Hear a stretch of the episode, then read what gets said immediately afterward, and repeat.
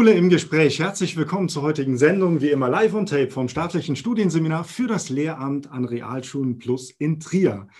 Wir senden heute eine Aufzeichnung aus der Ferne, ist zugeschaltet Margret Rasfeld. Schön, dass Sie mit dabei sind und wir sprechen, liebe Frau Rasfeld, über Ihr Buch. Friday heißt das. Wir haben auch schon eine Folge gedreht, wo es um die Schule der Zukunft ging. Heute geht es ähm, über Ihr Werk, aber erstmal zu Ihnen. Wer liebe Frau Rasfeld, sind Sie? Mhm. Ja, hallo an alle, guten Morgen. Ich bin, äh, ich komme aus dem schulischen Feld. Ich bin 39 Jahre Lehrerin gewesen, davon 25 Jahre Schulleiterin und habe zwei Schulen aufgebaut in Essen und Berlin, die anders tickten, die dann auch sehr bekannt geworden sind, sehr viel Besuch hatten und habe dann 2012 mit Gerald Hüther und Stefan Reidenbach eine Initiative gegründet, die sich Schule im Aufbruch nennt und die Schulen ermutigt, inspiriert, unterstützt, vernetzt, dass die von sich aus jetzt in die Veränderung gehen und nicht immer warten auf oben und auf Verordnungen. Und äh, Schule im Aufbruch gibt es jetzt schon in mehreren Ländern und äh, auch in Deutschland gibt es jetzt schon etliche Schulen. Ja, Friday, das Buch, ähm, über das wir sprechen, was ähm, oder der Untertitel lautet Die Welt verändern lernen für eine Schule im Aufbruch. Ähm, wie können Schulen Welt verändern? Mhm. Genau. Äh, ich, ich fange noch mal etwas anders an. Und zwar, wir haben Riesenprobleme, die gelöst werden müssen. Und um Probleme zu lösen, um Ideen zu haben, um auch mutig zu sein, ins Handeln zu gehen, braucht man Kompetenzen, Visionswille, Tools, Werkzeuge und muss auch erstmal wissen, was sind denn eigentlich die Herausforderungen heute? Die kommen oft in den Schulbüchern viel zu kurz, weil die Schulbücher immer vergangenheitsorientiert sind und auch die Curricula, alles ein träge, träge, träger Haufen, sage ich mal, ein träges Gebilde. So, jetzt haben wir die 17 globalen Ziele, die SDGs oder auch Agenda 2030 genannt. Die definieren ja sozusagen, was wir verändern müssen, um in eine nachhaltige, ökologische, inklusive, demokratische Welt zu gehen. Die sind ja von der Weltgemeinschaft verabschiedet. Und die UNESCO hat dann direkt 2015 ein Weltaktionsprogramm aufgelegt. Das nennt sich Weltaktionsprogramm Bildung für nachhaltige Entwicklung. Sagt, wir brauchen einen Paradigmenwechsel, wir brauchen Herzensbildung, wir brauchen diese Themen zentral rein in die Schule. Und das neue Credo, also die, der Weltaktionsplan ist inzwischen neu aufgelegt und heißt BNE 2030. Und da wird als wichtiges Ziel von Schule definiert, lernen, die Welt zu verändern. Weil wenn wir nicht lernen, die Welt zu verändern, bleiben wir so stecken, so wie wir sind. Und dann werden nicht nur viele Tiere und Arten aussterben und der Klimawandel uns hier heiße Katastrophen bescheren, sondern wir werden selber mit untergehen. Also lernen, die Welt zu verändern, Learn for our planet, Act for Sustainability ist äh, ein neues Paradigma für Schule.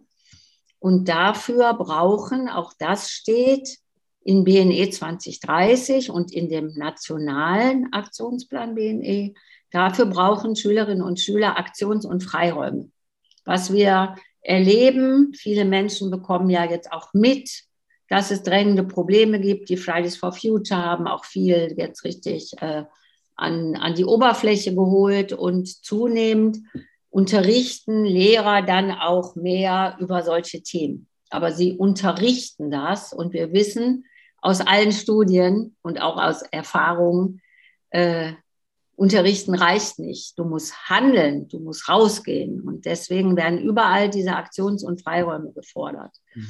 Und die sind so ein bisschen verschlüsselt ausgedrückt. Da stehen dann so Sätze wie äh, in allen Bildungssettings sind unverzweckte Freiräume strukturell zu verankern. Und ich habe mir gedacht, jetzt mache ich da mal etwas raus, was sich jeder vorstellen kann, was auch eine Zugkraft hat. Und das ist der Friday. Den gibt es schon. 80 Schulen haben schon mit dem Friday begonnen. Und der Friday bedeutet, vier Stunden jede Woche strukturell verankert, also ein systemischer Ansatz für alle möglichst oder zumindest in einigen Jahrgängen, dass alle Kinder und Jugendlichen in, die, in den Genuss kommen, sage ich jetzt mal, ähm, für diese Zukunftsfragen. Und äh, dann hat der Friday drei Komponenten. Die eine ist, die Schüler finden sich in Interessengruppen zusammen. Die einen interessieren sich vielleicht für erneuerbare Energien, die anderen für Insektensterben und Bienen, die dritten für Ernährung und so weiter.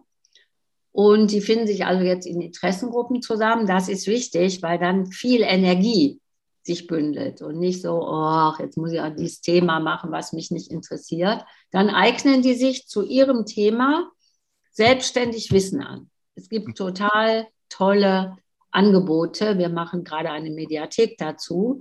Die Lehrer werden Prozessbegleiter, ähnlich wie beim Projektlernen. Und was jetzt aber den Friday unterscheidet vom Projektlernen ist, wenn ich jetzt mir Wissen angeeignet habe und bin fit, dann überlege ich mir zu meinem Thema, was gibt es gerade an Herausforderungen in der Schule oder Kommune und finde eine Lösung und setze die um. Mhm. Meinethalben, du hast dich um, mit Plastik befasst, ja, jetzt machst du deine, deine, die, die Schule, die Mensa plastikfrei möglichst oder die Schule oder mit Bienen, dann kannst du eben ähm, Bienen ähm, entweder züchten oder Insektennisthilfen bauen oder, oder je nach Alter auch ganz unterschiedliche Dinge. Also das Handeln gehört dazu und du nutzt die ganze Expertise rund um die Schule und baust so eine Bildungslandschaft auf. Ich verweise übrigens auf unsere Seminarimkerei hier am Standort, aber kommen wir jetzt nochmal zurück auf die Aufgabe der Lehrkraft. Ähm, was ist, ist dann meine Aufgabe? Natürlich bin ich Lernbegleiter. Ähm, wie bereite ich aber das vor? Weil ich muss ja verhindern, dass, dass die Schülerinnen und Schüler dann vielleicht nichts machen oder irgendwie muss ich das ja lenken oder lenke ich es nicht? Naja, also Lehrerinnen können sich oft nicht vorstellen, dass Schülerinnen total viel können und auch wollen. Und wenn wir Fortbildung machen, es gibt zum Friday mit EI geschrieben, äh, auch eine extra Website. Das ist zwar ein Format von Schule im Aufbruch, aber wir machen da so viel, skalieren auch, machen Fortbildung, dass wir eine extra Website gebaut haben. Äh, bei den Fortbildungen oder auch wenn ich an Schulen bin, kommen immer als erstes die Fragen, ja, wie genau läuft der ab? Und die transformative Kraft des Friday liegt ja darin, den kannst du gar nicht planen. Mhm. Also du kannst nicht sagen, ja, ganz genau so läuft es ab. Auch die Projekte sind ja unterschiedlich lang.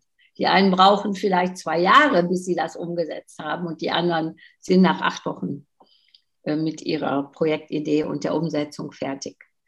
Ähm, das Zweite ist auch tatsächlich, was ist mit denen, denen nichts einfällt? Also die, die haben als Annahme in den Köpfen, es gäbe Schüler, denen nichts einfällt. Hm. Und die, das Dritte ist, und was ist mit denen, die nur rumhängen, die gar nichts machen wollen, die nur chillen? Es ist total spannend, weil es ist immer wieder so. Äh, meistens haben wir dann SchülerInnen dabei, die schon im Friday sind und die dann diese Annahmen ein bisschen zurechtdrucken.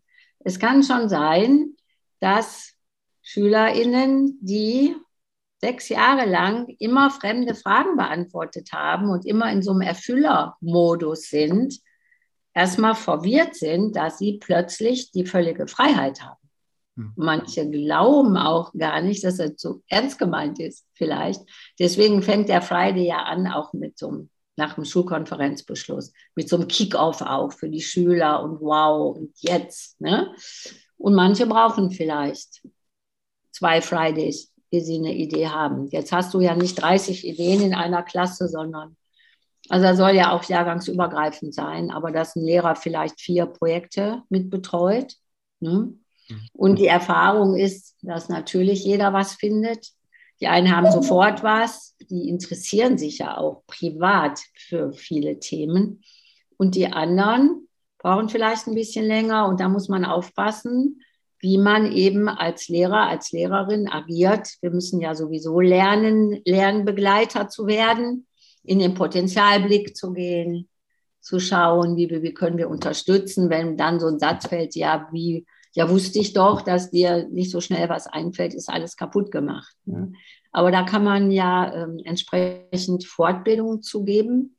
Die LehrerInnen bräuchten viel äh, Ausbildung und Fortbildung auch zur Haltung. Ich hoffe auch, dass das jetzt zunehmend in die Seminare kommt und auch in die Uni Universitäten. Äh, dann können die das schon und sonst arbeiten die da auch dran. Mhm. Ja, und die machen die Erfahrung, wie viel die können. Ne? Das ist irre. Wir haben jetzt auch äh, an einer Schule, an einer Grundschule, also haben wir einen Film gedreht über den Friday, der ist ab ähm, Freitag, also der ist schon äh, online, bei YouTube kann man den finden. Und der ruckt tatsächlich, ich habe den schon manchmal in Kolleginnen gezeigt, wenn die Lehrer sagen, ja, aber wir müssen denen dann erstmal Projekt beibringen und was die denen alles erstmal beibringen müssen. Wenn die dann den Film sehen, dann zucken die so positiv zusammen, sag ich mal, weil der plötzlich zeigt, wie die Kinder loslegen, wie die sich organisieren können. Und äh, ja, also es ist für die LehrerInnen dann sehr schön, zu sehen, was die alles auf die Beine stellen. Und dann können die sich auch mitfreuen. Aber es ist für viele äh, ja fast ein Identitätsverlust, plötzlich diese, diese Belehrungskultur, ist ja alles immer gut gemeint auch, abzugeben in die Freiheit. Ne? Und man darf ja am Friday ausdrücklich auch scheitern. Und der Friday bekommt natürlich keine Ziffernote, sondern die erworbenen Metakompetenzen werden reflektiert und äh, angemessen dann auch dokumentiert. Ja, also es ist ein echter, echter äh, Game Changer, sage ich mal. Ja. Den Film verlinken wir gerne, dann können Sie sich den auch gerne anschauen, liebe Zuschauerinnen und Zuschauer. Ähm, noch eins, ähm, Frau Rasfeld, zu Ihnen persönlich. Also Sie schreiben, die Schule braucht eine radikale Neuausrichtung des Bildungsethos und der Lernformate. Gibt es für Sie einen Tellerrand, den man nicht überschreiten soll? Gibt es für Sie eine Begrenzung dieser Box oder ist Outside für Sie so weit, wie man es sich auch immer vorstellen mag? Ähm, ich weiß nicht, ob ich die Frage richtig verstanden habe. Man, man sagt ja, außer, also man soll außerhalb des Tellerrandes schauen. Und das tun sie, Ach wenn so. sie sagen, Freiraum lassen, ähm, wir schaffen die Noten ab, die Schüler sollen Kreativität ja. und so weiter. Gibt es für Sie Grenzen oder müssen wir uns komplett Neuorientierung der Schule angeht? Naja, unter einem Ethos, also du musst natürlich ein Ethos haben.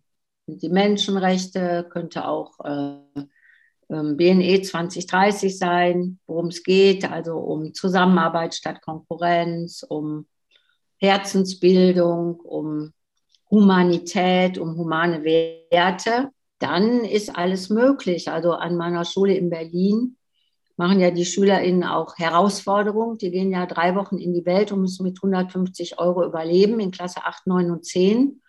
Und dann sind sie so weit gestärkt, dass sie dann in der 11 alle drei Monate in ein Projekt in eine andere Kultur gehen.